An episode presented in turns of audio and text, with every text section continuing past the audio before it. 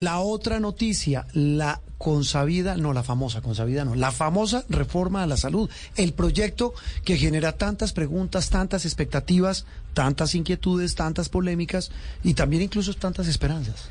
Mm, Perdí la cuenta de los domingos que llevamos seguidos hablando de la reforma a la salud, pero finalmente Este es como podemos el, este es como llegar- el decimonoveno, porque estamos Sí. desde el año pasado con el tema. Pero finalmente podemos llegar a sala de prensa conociendo la propuesta del gobierno que efectivamente sí tenía mucho de lo que ya sabíamos, pero muchos sectores coinciden en que la promesa de que se iba a construir sobre lo construido no se cumple en este proyecto de ley. Eh, bueno, eh, una cuñita, ¿me permiten? No, Sí, señor, El- le, damos permiso, ¿cierto, Andreina? Bueno, y no, y- Claro y que no- sí. y no cobran regalías, ¿no? Eh, la, la clave, un nuevo espacio, un espacio reciente que hemos inaugurado en eh, las plataformas digitales de Noticias Caracol. La clave con Juan Roberto Vargas. Allí hablamos este fin de semana con la doctora Fernanda. Sí. Y ella planteaba muchas dudas, como todo el mundo las plantea. También muchas eh, inquietudes, como todo el mundo las plantea. Quienes estén a favor o en contra, el tema no es decir quién eh, dice que no le gusta, quién dice que le gusta esta reforma, pero más allá de eso hablaba de todo. Y uno de los temas centrales es el que tiene que ver con los usuarios, es el tema central. Claro, porque al final ese es el centro y es el acceso, el derecho fundamental a la salud. Sí. Denis Honorio Silva es representante de Pacientes de Colombia, una organización que, por supuesto, como su nombre lo indica, lucha, defiende los derechos de los pacientes en nuestro país. Eh, Denis Honorio, un gusto saludarlo. Con Roberto, Juliana y Andreina. Ay, Andreina, buen domingo. Buen domingo. Eh, Denis, ¿ya se leyó el proyecto? Eh, sí, creo que puedo recitar artículo por artículo. No le puedo creer cuántos artículos tiene. Ciento, ciento y tantos, 157. Sí. Tiene sin exposición de motivos 180 páginas, con exposición de motivos eh, 190, 290 páginas y no, no tiene las cifras. Y, No. y- pero si ha dormido esta semana, Sí, porque pasó la trivia. Desde el 7 de agosto a la fecha estamos esperando la anunciada reforma a la salud. Leída la reforma o leído el proyecto que el eh, gobierno radicó, pues ya hablamos de las marchas, ya hablamos del balcón, ya hablamos del evento simbólico de llevada del proyecto al Congreso de la República. Más allá de todo eso, usted como especialista, experto en el tema y representando a los pacientes, ¿qué lectura inicial hace de esta iniciativa en favor, repito, de los usuarios? que es una que no es una reforma estructural, que es una reforma política y que es una reforma con un componente muy grande de revancha. ¿Por qué? Lo anunciamos Sí, ¿por- qué? es de de revancha. Eh, uno de los desde el primer día de la llegada de la doctora Carolina Corcho al ministerio siempre anunció voy a eliminar, voy a erradicar a las EPS y todos los otros calificativos que les daban. Y- y en el y en el en el articulado tácitamente no dice que se eliminan, pero pero las borran del sistema porque cambian el modelo. Denis, ¿y este cambio en la práctica ya entendimos cómo va a funcionar? No, eh, es que cuando la, la, la doctora Carolina se reunió con los rectores de las universidades públicas y les dijo que había que hacer un diplomado para que las IPS entendieran el funcionario, el funcionamiento, perdón, eh, pero no, es, como que una línea de contradicción. Primero dice que hay que hacer un diplomado para poder entender el funcionamiento del nuevo modelo. Y, ahí a los ocho días invitan a la calle para que la gente eh, en una marcha pueda analizar un documento denso, porque es muy denso, de 180 páginas sin exposición de motivos y aquel que medianamente entiende que es la exposición de motivos 110 páginas adicional. Eso- La marcha es para hacer deporte, para protestar o para felicitar, pero no para analizar un proyecto. Para mí tal vez es el proyecto más importante de, de todas las reformas de Petro, porque de esto depende la vida. Es simple, los otros son derechos económicos, derechos eh, sociales, Sí. pero este es un derecho fundamental, es la vida. En esa primera lectura que usted ha hecho de y muy cuidadosa, como nos dice, de este proyecto, eh, ¿qué pasa con los pacientes que son el centro de esta reforma, con el usuario? Es que, es que- es que hay, hay buenas intenciones. Sí. pero el mundo está lleno de buenas intenciones y malos hechos. Entonces hay buena intención en que se requiere una reforma al sistema, eso es indudable y creo Sí. que en eso hay consenso nacional.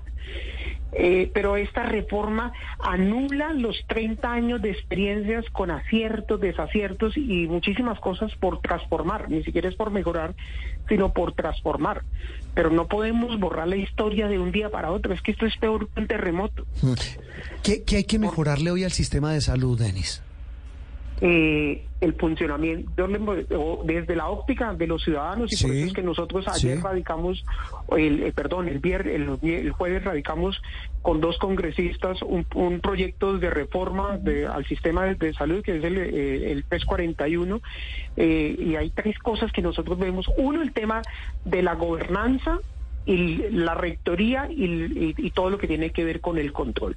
Dos, el rol de algunos actores, entre ellos las EPS, porque toda la, la polémica la han llevado los medios de comunicación, el gobierno y los del sí, los del no a la eliminación de las EPS. Nosotros nos preguntamos, ¿eliminamos las EPS, resolvemos los otros problemas que tenemos? ¿Cuáles son los otros problemas? La falta de acceso para los ciudadanos que viven en la Colombia Olvidada, que son 630 municipios con población igual o inferior a 30 mil habitantes, donde no hay un puesto de salud, no hay una enfermera. ¿Ese, es, el ¿ese es el problema más grave, Denis, que hoy tiene la salud en Colombia? Creo que ese es uno de los más graves. Dos, el mal cálculo que tiene la UPC. Y tres, es que nos falta talento humano. Hmm. Pues, Esa es la otra. Sí.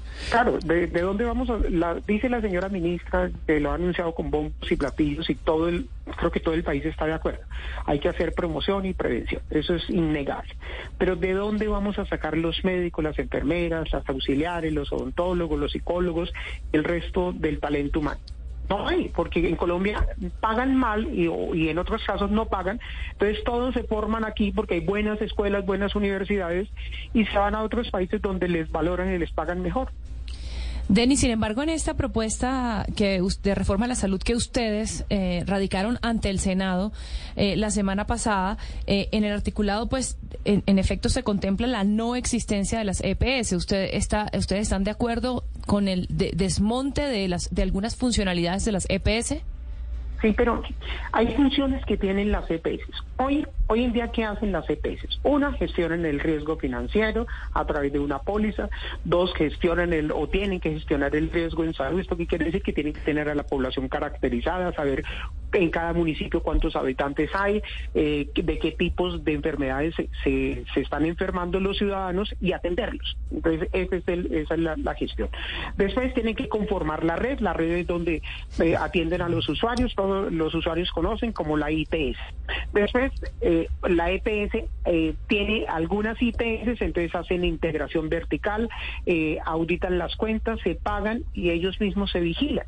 Entonces hay una postura dominante en el mercado. Nosotros decimos en nuestra propuesta, el modelo de aseguramiento es bueno. somos de los pocos países del mundo donde el 98% de los ciudadanos tienen una póliza y esa póliza les, les cubre dos cosas que son fundamentales. Un paquete que está en la porción de lo, de lo POS, que anteriormente la gente lo, lo, entiende claro que es el POS, el plan de beneficios, y eh, hoy en día el PBS, y, y lo no POS también se cubre. el sistema de nosotros es garantista 100%. Eso es lo que hacen las EP. Nosotros, ¿qué decimos? Proponemos un gestor que hace algunas de las funciones de las EPS, pero no maneja el recurso. El recurso, la, propuesta nuestra va a que el recurso esté centralizado en el Banco de la Salud que se llama ADRES. Nos diferenciamos del gobierno. El gobierno mantiene la estructura de ADRES, pero genera, eh, excusen el término coloquial, genera adresitos en todos los departamentos. Los regionales, los territoriales, sí. Los regionales. Eh, regionales y después divide el país en siete, eh, departamentales y regionales con la participación de los alcaldes y los gobernadores. Los alcaldes y los gobernadores. Eh, señora. Perdóneme rapidito una interrupción. Es que la semana pasada hablábamos con el doctor Andrés Vecino y nos decía que por qué las CPS iban a cuidar un recurso.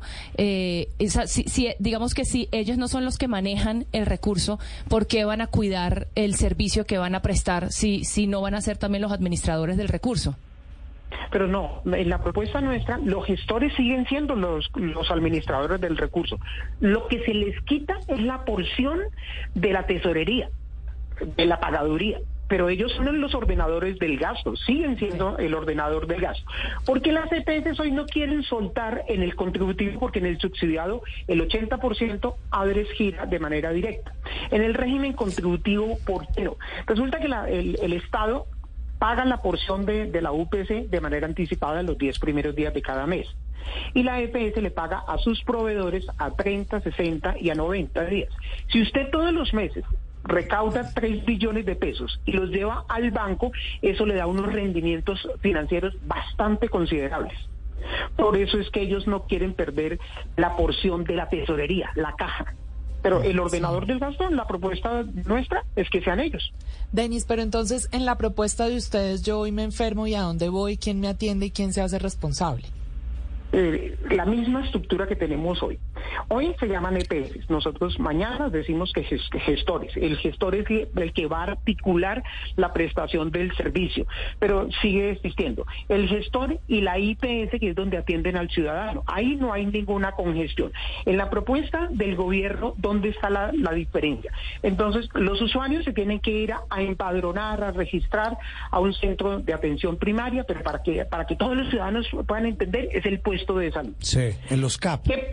Sí, en los CAP. Pero ¿qué pasa en ese CAP donde no hay red? ¿Quién va, cómo, se va a ¿Cómo así los CAP donde no hay red? Donde, donde no hay sistemas de, para almacenar la información de los usuarios. ¿Y usted cómo sabe que no va a haber red?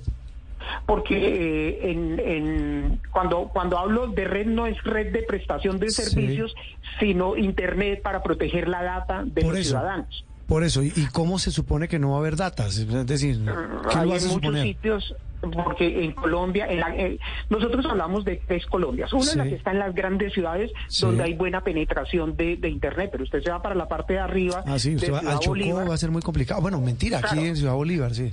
Sí, en Ciudad Bolívar no hay no hay penetración suficiente de Internet. Entonces, ahí va, necesariamente tiene, en Ciudad Bolívar, por, por el volumen de personas, el número de personas, pues en Ciudad Bolívar tiene que haber unos cinco, seis, seis puestos de salud. Pero si a una comunidad le tocó donde no hay eh, sistemas de información, ¿cómo se va a proteger esa, eh, la data de los ciudadanos? Mm. Empezando ¿cómo van a saber que él vive ahí para ser atendido en ese primer en ese primer punto, en ese punto primario de la cadena de salud? Pues, eh, pues Denis, un tema, tengo que confesárselo, cada vez más enredado. Y lo peor es que la gente, los usuarios a los que usted representa en esta organización, Pacientes Colombia, pues cada vez se hacen más preguntas de un tema que no entienden y que pues basta ahora entrar al Congreso de la República en medio de esta polarización en la que estamos. Eh, volveremos a hablar, Denis. Muchas gracias. Juan Roberto, solo, un dato. Señor. Hoy el usuario cuando hay mala prestación del servicio sabe a quién le, le, interpone una acción de tutela. ¿Con la reforma?